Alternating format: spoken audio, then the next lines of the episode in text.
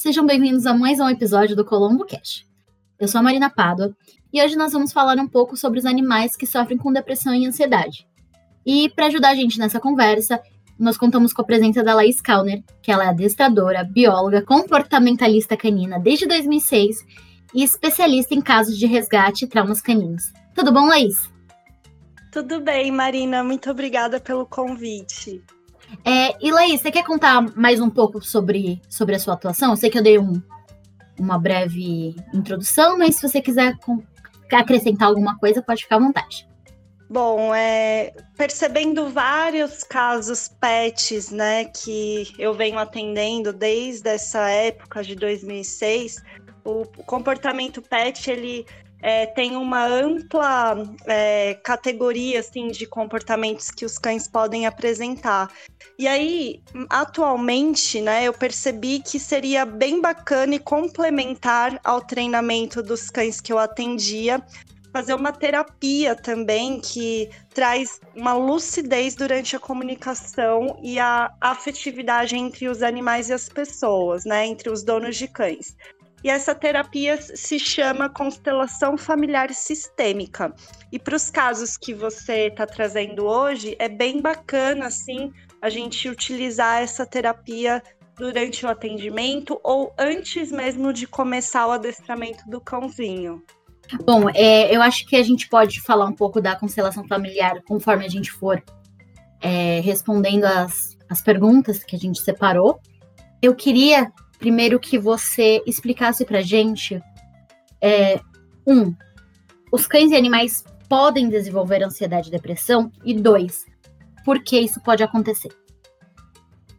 Legal. Sim, eles podem desenvolver tanto a depressão, que a gente acaba achando que é uma, uma doença apenas humana, mas eles podem sim, e também como ansiedade, né? É, a depressão ela pode acontecer em um mecanismo de defesa do animal, né? Que é chamado na psicologia de desamparo aprendido.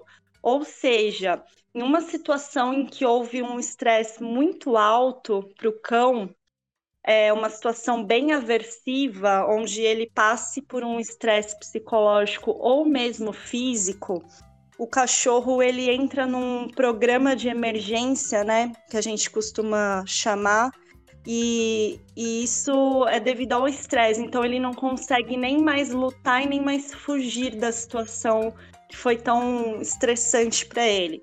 E aí é chamado de desamparo aprendido.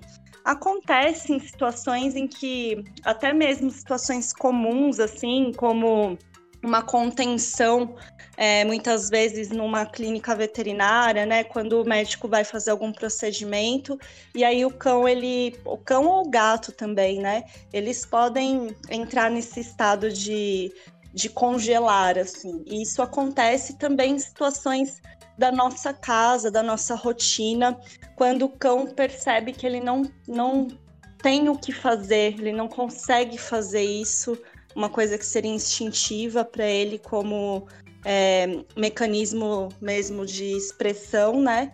E aí ele passa a ter essa reação, o que causa apatia, o que causa um isolamento no, no animal. Ele fica mais intolerante também ao toque, e a gente consegue perceber essas mudanças mesmo no animalzinho. E eu queria saber, então, é, quais são essas essas situações que esses cães e gatos presenciam que tem mais a tendência de gerar essas doenças neles. Então é uma é, é, ficar preso em algum lugar, é levar muita bronca, porque eu acho que muitos donos eles têm essa, esse medo de reprimir seus animais e acabar afetando eles de outras formas, né? Então, o que Quais seriam essas situações mais comuns que gerariam a depressão e a ansiedade nos animais? É, isso que você falou também faz bastante sentido. Cães que ficam muito tempo presos, né? É, existe ainda algumas casas, algum comportamento assim de donos de cães que infelizmente mantém o animal muito restrito, né, condicionado ali ficar numa coleira, numa corrente dentro de casa, ou mesmo cães que só vivem no quintal. Isso faz com que eles é, tenham tantas é, reações ao longo do dia e o nível de adrenalina dele aumenta tanto que ele precisa de alguma forma canalizar tudo isso, né? Então, assim como a gente que precisa do estresse, né, para se movimentar, para aprender, eles têm o estresse também como uma função hormonal que vai levar eles a situações de energia, de gasto de energia e até mesmo de sobrevivência. Mas quando isso passa a ser uma coisa que não é interpretada no, durante os sinais que a gente percebe que os cães expressam, né? Vai virando sim algo mais patológico. Inclusive, relações que o cão pode ter com outro animal de estimação, é, de repente gera uma, uma insegurança ou mesmo outro desvio né, comportamental como agressividade ou cães que são ficam com aquela mania de se lamber as patas muito tempo. Tudo isso tem um fundo hormonal, né? Uma coisa química que não foi direcionada aí por não entender bastante da linguagem que o cão expressa. Muitas vezes a gente acaba não interpretando corretamente, porque eles vão se acalmando também ao longo do dia, né? Mas mesmo assim, mesmo eles apresentando é, expressões de calma o tempo todo, muitas, muitas vezes o nível de cortisol pode demorar até 48 horas para baixar. Então é uma situação em que eles não conseguem expressar assim tão bem quanto a gente. Nos humanos, a ansiedade e a depressão, elas têm sintomas bastante diferentes. E eu queria saber se os sintomas nos animais também são diferentes. Então, quais sinais os, os donos podem ficar atentos? Certo. Na depressão, como eu disse, eles podem buscar um isolamento, a gente percebe a apatia no animal, né? É, muitas vezes ele não quer ser tocado. A gente tenta, você percebe que o cachorro ele pode até ter algumas reações de ficar atônito, né? Durante uma descida de escada, por exemplo, e isso tem a ver com toda essa relação do estresse, né, do animal, ele ficar paralisado, assim, em algumas situações da, do dia a dia. E a ansiedade, ela também está muito ligada com o cão não conseguir lidar com situações, ou ele não poder lidar com situações. Então, por exemplo, acontece em muitas casas aqui no Brasil, né? Porque a gente é, nossas casas aqui são muito coladas na calçada, né? Os portões são diretos na calçada. Então, é, para o cachorro, é muito estressante ver um outro cão passando do outro lado da rua ou mesmo na calçada em frente ao portão dele. E é uma situação que ele não tem controle. Então, assim como a gente, quando a gente não tem controle de algo, fica difícil, né, a gente é, lidar com a situação, gera ansiedade. E para o cachorro a mesma coisa. E aí o que, que acontece? De alguma forma, é, ele vai utilizando sinais, né? Por exemplo, o latido excessivo, ou fica com os pelos eris, é, eristados, né? Para mostrar para o outro animal que ele é maior, que ele está controlando aquele espaço. E vira uma situação que, se não trabalhada, direcionada, vai ter uma reatividade na rua, vai ter uma agressividade, por conta da, da insegurança que o animal tem, né, de ver aquela situação e não conseguir lidar com aquilo, e entre outras coisas. Mas eu acho que a ansiedade ela está bastante ligada a latidos excessivos, né? A ansiedade ela também tem uma síndrome que leva para ansiedade de separação, que é uma situação bem comum hoje em dia, até porque é, se a gente não mantém um, uma rotina com nossos cães, né, um cronograma tanto de treinamento quanto de brincadeiras, né? Porque é muito importante também a gente levar os nossos cães a terem gastos de energia natural, que eles fariam naturalmente, que é cavar, sabe? Que é morder. quer correr. Isso tudo tem que ser incluído durante é, a nossa convivência com os cães, né?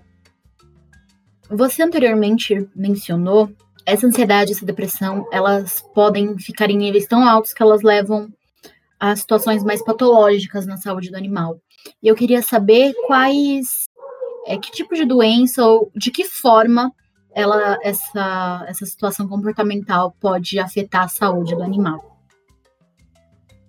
Certo. Olha, é, o que eu tenho visto bastante são cães com bastante problemas dermatológicos, né? A relação dele com o mundo é tão é, difícil, ele tá tão. É, a pele é o nosso órgão externo, né? Então ele tem tanta insegurança ou ele tem tanto problema de socialização que é, existem muitos cães com problemas dermatológicos, com alergias e tudo mais. É, gastrite são coisas que eu venho acompanhando em alguns casos que eu atendo para trabalhar comportamento pet, né? E, e, eu venho percebendo muito isso. E é muito parecido mesmo com nossas reações né, orgânicas, assim. E, e é isso que a gente é, também trabalha na constelação, porque muitas vezes o, o animal ele está reproduzindo o ambiente, né? Ele está reproduzindo tudo que acontece naquela casa, é, o comportamento dos donos, a emoção e o humor dos donos. Então, o animal muitas vezes copia e vira um espelho realmente do, do ambiente. E bom, é, agora que você já explicou um pouco mais como funciona essa, essas situações nos animais, eu queria que você explicasse para os tutores que estão ouvindo a gente como é feito o tratamento para essa, essas situações. Legal. É, basicamente, pre precisamos ser donos de cães, né, que entenda a linguagem dos, dos cães é, principalmente. Gatos, a mesma coisa, eles têm uma linguagem bem específica também, mas os cães são é, com muitas expressões ao longo do dia. E o tempo todo eles estão aprendendo e observando. E a gente reforça muitas vezes uma coisa que a gente não gostaria que o cachorro fizesse, né? A gente dá atenção numa hora errada. Então, é, acho que a primeira coisa é aprender um pouco mais sobre a linguagem canina, é, linguagem corporal, o que significa aquela expressão. E, assim, é, entender um pouco também sobre comportamento e treinamento, sabe? Em outros países, como na Europa, por exemplo, é necessário os donos de cães fazerem um, uma espécie de prova de habilitação para ter um animal de estimação, um cachorro. E isso aqui no Brasil a gente não tem, né? É, é, é, inclusive por isso que a gente vê casos tão, tão frequentes de humanização. Porque quando a gente quer ter um animal de estimação, a gente quer dar do bom e do melhor para ele, né? Mas acredita que ele vai entender como um ser humano. E não, ele fala outra língua, é outra espécie. E é isso que é legal entender. Assim, aqui no Brasil a gente ainda não tem é, essas práticas, essas provas que habilitam a gente a ser condutores de cães. E lá eles fazem provas mesmo é, com juízes, né? Igual fazer tirar carta aqui.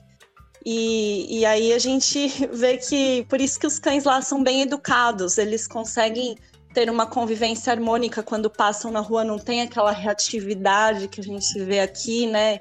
Do cachorrinho menor latindo excessivamente para o outro, porque não tem, eles não conseguem mais, né? O, o, caso da humanização é exatamente isso. O cachorro ele perde a capacidade de se comunicar com outro cão. E é isso que é ruim, porque ele vai. É como se toda a nossa comunicação com ele fosse podando o próprio instinto do animal, que é uma, uma baita crueldade, sabe? É uma questão de maus tratos, realmente, assim.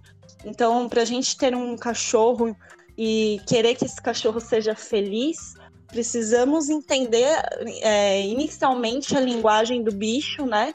Como espécie, respeitar essa espécie como ela é e é, criar um cronograma de rotina para poder cumprir as necessidades que a espécie exige.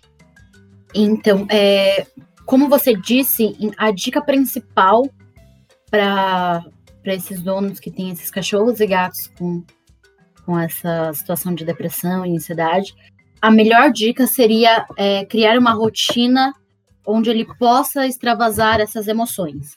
É isso? Sim, é isso mesmo, Marina. É, a rotina ela é fundamental para o cachorro.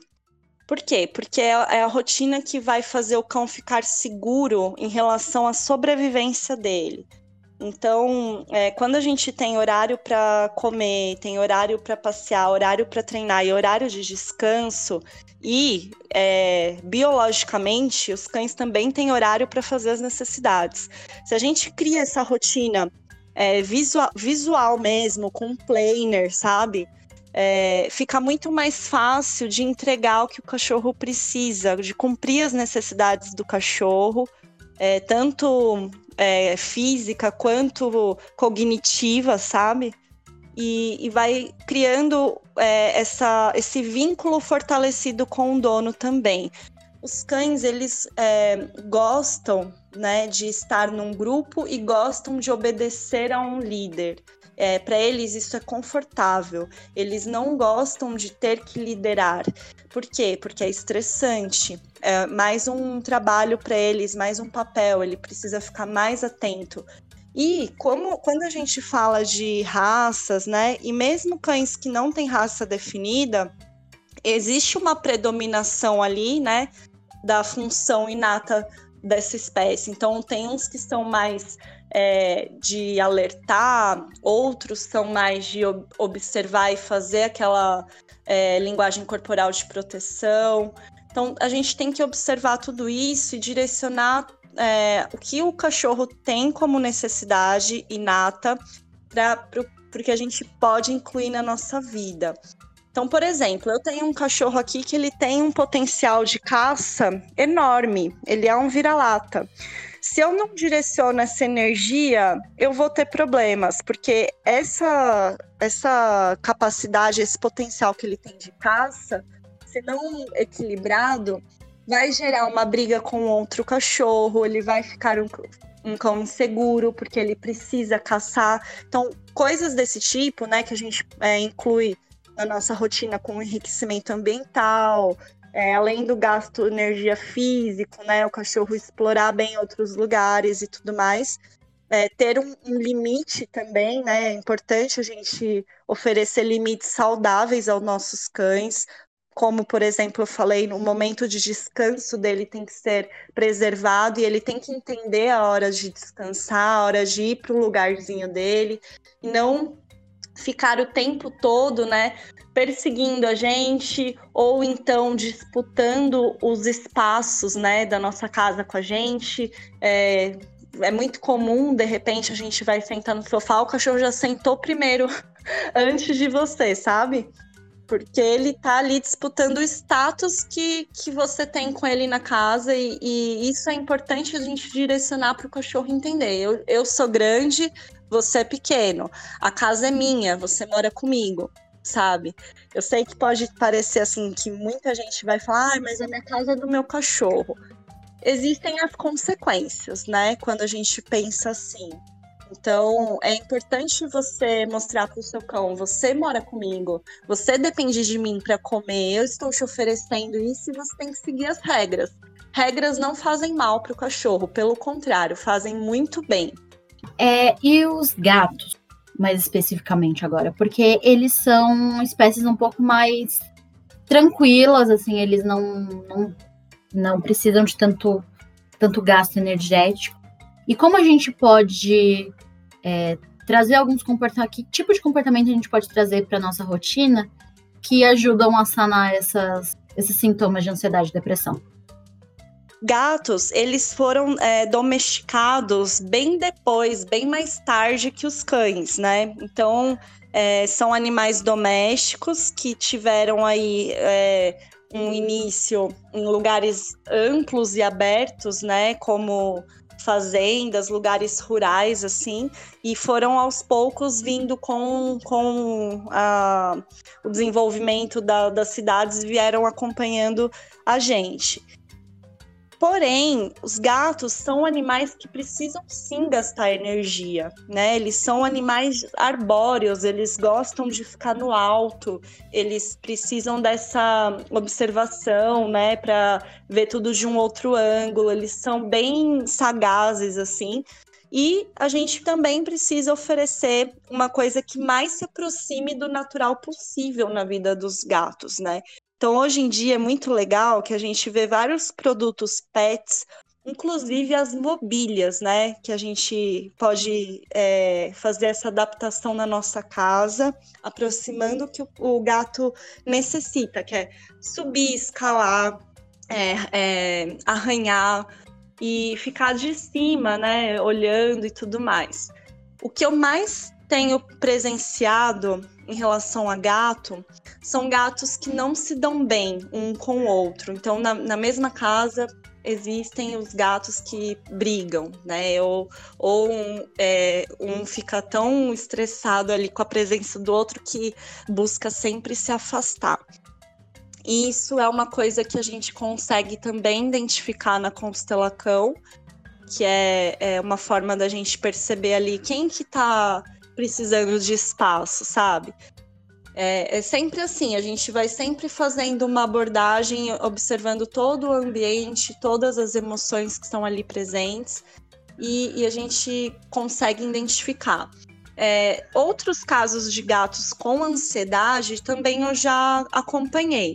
Então, tem gatos que, quando teve, tem uma mudança muito brusca né, na rotina, ele passa a ficar mais querendo saber do dono, perseguindo. É, o dono vai até o banheiro, fecha a porta, o gato fica do lado de fora miando. Então existem essas situações também que fazem a gente prestar atenção e olhar pro, pro animalzinho, o que, que ele tá sentindo ali, né? Lembrando que tudo que eu falei aqui é muito importante ter um acompanhamento veterinário, né, para descartar qualquer outro, é, outra situação da saúde do animalzinho. E, e, a gente percebe que o comportamento deles mudam também quando eles estão com alguma questão na saúde, né? Como dores e tudo mais. É, essas eram as, eram as perguntas que eu tinha separado para hoje. Então, chegamos ao fim de mais um episódio do Colombo Cast. Laís, muito obrigada por participar. Agradecemos muito, com certeza foi muito enriquecedor, tanto para mim quanto para quem está ouvindo. Muito obrigada. E nós nos vemos no próximo episódio. Até mais!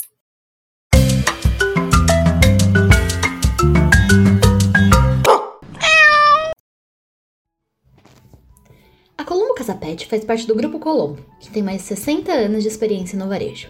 Para conhecer mais sobre os nossos serviços, é só acessar o site colombocasapet.com.br ou nos acompanhar através do nosso Instagram e Facebook, no arroba Colombo Casapet Oficial.